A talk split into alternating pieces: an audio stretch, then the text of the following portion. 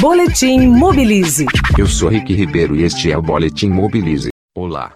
O isolamento social causado pela pandemia do coronavírus deixou em evidência, entre outras coisas, o papel importante das entregas de mercadorias no conjunto de atividades que compõem uma mobilidade urbana.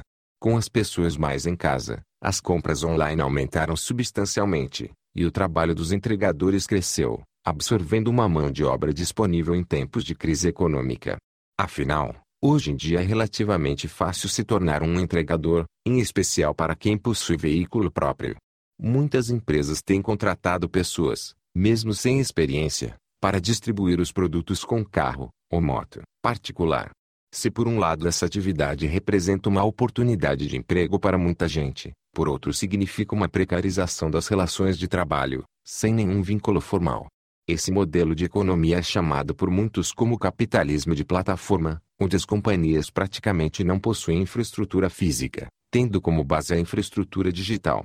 Elas conectam os diferentes participantes e se baseiam na terceirização dos custos e riscos para as pessoas e para o setor público. O mundo tem passado por grandes mudanças, e a pandemia acelerou ainda mais esse processo.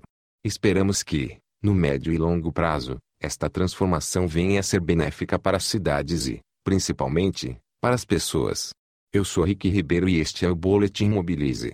Saiba mais em www.mobilize.org.br. Boletim Mobilize.